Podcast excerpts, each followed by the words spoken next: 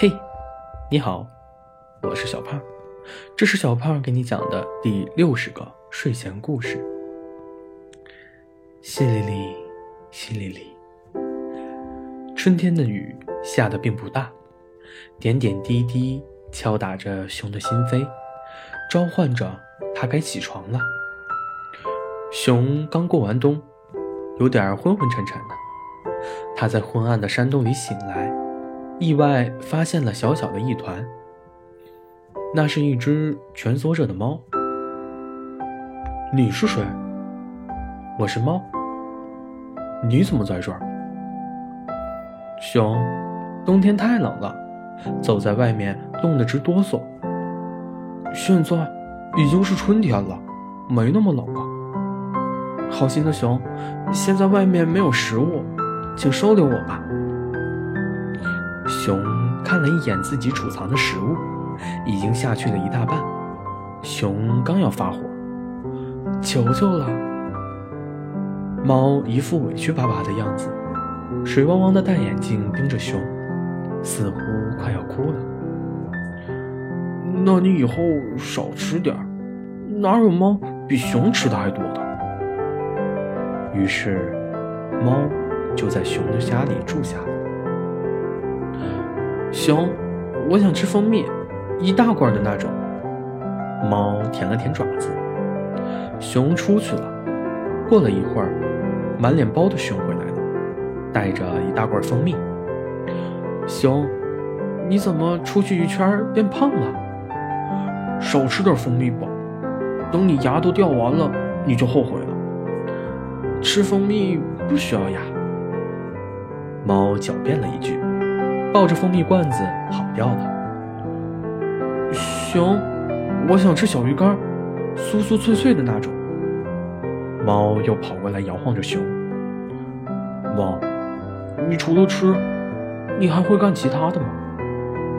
除了吃，还会喝、拉、撒。除了这些呢？会这些就够了。猫走过来，乖巧地蹭了蹭熊。熊叹了一口气：“唉，你恐怕是一只废猫了。做一只肥猫没啥不好的。很显然，猫把‘废’听错了。猫，现在是春天了，外面的天气好极了，你应该出去散散心。”猫吃了小鱼干，把鱼刺丢在一边，打了个饱嗝。猫，我在跟你说话呢，你有没有在听？熊加重了语气。熊，你真的太唠叨了，比我外婆还唠叨。你难道要做一个宅猫吗？多么悲哀啊！熊对猫苦苦相劝。生命的意义在于虚度，你看大家忙忙碌碌一辈子，到头来。不都是为了什么也不需要做，享受生活吗？那是有钱的人才能如此。熊有点恨铁不成钢。我有你吗？猫跑过来挠挠熊，又跑掉了。猫，我在外面种了一朵花，你要和我一起浇水吗？熊又来邀请猫。猫有点迟疑。他想出去和熊一起浇花，那一定是一件非常美好的事情。可是他又有一些担心。猫，我敢打赌，这一定是一朵很漂亮的花。我们一起去浇水，等它开花吧。你确定不是在赶我走？猫盯着熊的眼睛。哦，原来你一直在担心这个啊。你放心吧。我只是想让你出去晒晒太阳。猫小心翼翼地出了山洞，外面刺眼的阳光让猫连连后退。猫，过来吧！熊在远处呼唤它。猫遮住眼睛，摇摇晃晃走到熊的身边，和熊一起浇花。其实猫的心里还是很开心的。你看吧，出来晒晒太阳多好啊！阳光这么好，可不能浪费。熊还没说完，猫又跑回山洞了。真是一只奇怪的猫。熊继续摆弄着花。就这样，熊和猫一起生活了几个月。当然了，猫几乎不怎么出去，偶尔会和熊一起出去浇浇花。熊呢，会经常搞来一些蜂蜜，偶尔下河摸点鱼，有时候还会去集市上买点小零食，都是猫喜欢吃的。猫，夏天快到了，我要去隔壁村买一些防雨的东西，不然我们的山洞会被淹的。好，如果你能多带些零食回来，那就更好了。猫咯咯笑着。我会的，猫，等着我吧。熊说完就出门了。哗啦啦，哗啦啦。熊走了没多久，就下起了暴雨。不好了，不好了！下这么大的雨，我和熊种的花还在外面呢。猫焦急万分，可是又不敢出去。雨越下越大，猫顾不上这些了，直接冲进了狂风暴雨之中。怎么突然下这么大的雨？熊躲在树底下避雨，可是这场雨似乎没有要停的意思，而且越下越大了。猫还在叫呢，它一定害怕极了。不行，我要赶快回去。熊冲进了雨里，往家里狂奔。猫，你在家吗？猫，还没进门，熊就在外面大喊，但是并没有回应。熊冲进山洞，找遍了所有的地方，但是都没有猫的踪迹。猫，你去哪儿了？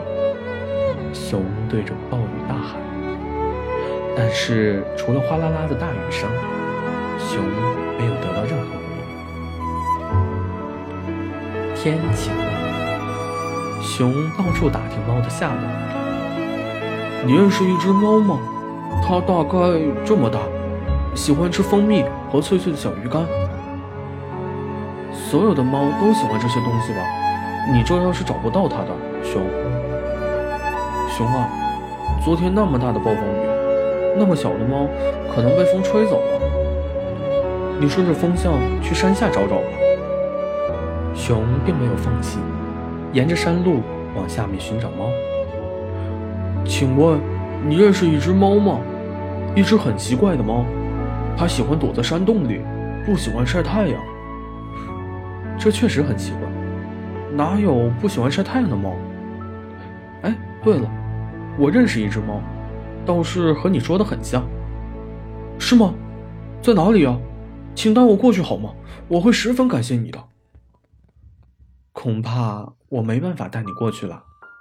那只猫呀，一出生就得了眼疾，在很亮的地方看不清路。猫的妈妈十分嫌弃它，把它丢给外婆照顾了。哦。熊突然知道了一些不为人知的秘密。后来，猫的外婆去世了，没人照顾它。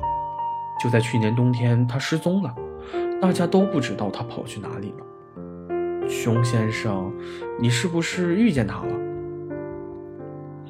对不起啊，猫，我不知道这些事情。我……熊很伤心，想起以前的事，十分自责。不行，我要打起精神。猫一定在哪个地方等着我呢，它一定很着急。于是，熊上路了，继续寻找猫的下落。但是，事情往往如此，你越想找到它的时候，越是找不到。熊几乎找遍了所有附近的村庄，都没有找到猫的踪迹。就这样，夏天过去了。熊依然没有找到猫，秋天也即将过去了，熊依然没有找到猫。熊，就要入冬了，你快准备粮食过冬吧。或许，或许猫在另一个很棒的山洞里，吃的正开心呢。大家都来劝熊。不行，猫一定在等我，它在等我找它呢。大家都说熊有点魔怔了。熊一整天什么也不干，只顾着找猫。如果这样下去，别说找猫了，熊连这个冬天都过不去。呼呼，风带着雪花纷纷扬扬飘落，入冬了。熊失踪了，没有人知道它去哪儿了。大家都说熊去找猫了，也有人说别傻了，猫可能早就死掉了。熊一直不肯接受现实，躲在某个不知名的山洞，再也不肯出来了。在某一处山洞，风尘仆仆的熊钻了进来，抖落了身上的雪。你是谁？黑暗中突然传来熟悉的声音：“我是熊。”熊的声音有点颤抖。“你，你怎么在这儿？”很明显，对方也有些难以置信。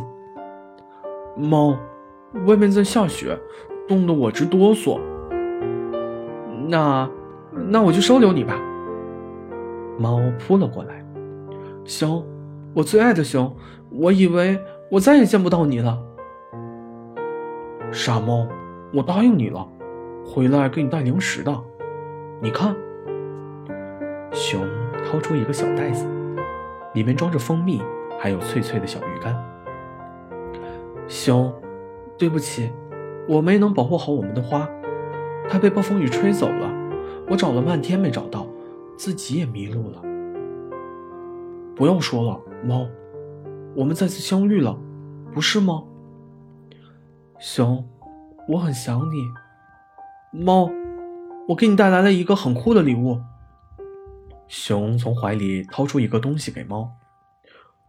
哇，这真是一个超级棒的墨镜啊，我很喜欢，谢谢你，熊。猫戴上墨镜，围着熊又蹦又跳。也许明年春天，你会看见一只熊和一只戴着墨镜的猫在种花。我相信，等到它们的花开了，一定会非常漂亮。好了，故事讲完了。故事来自微信公众号“睡前故事糖果屋”。今天是二零二三年的二月十四日。祝天下的有情人终成眷属，白头偕老。我们下次再见，晚安。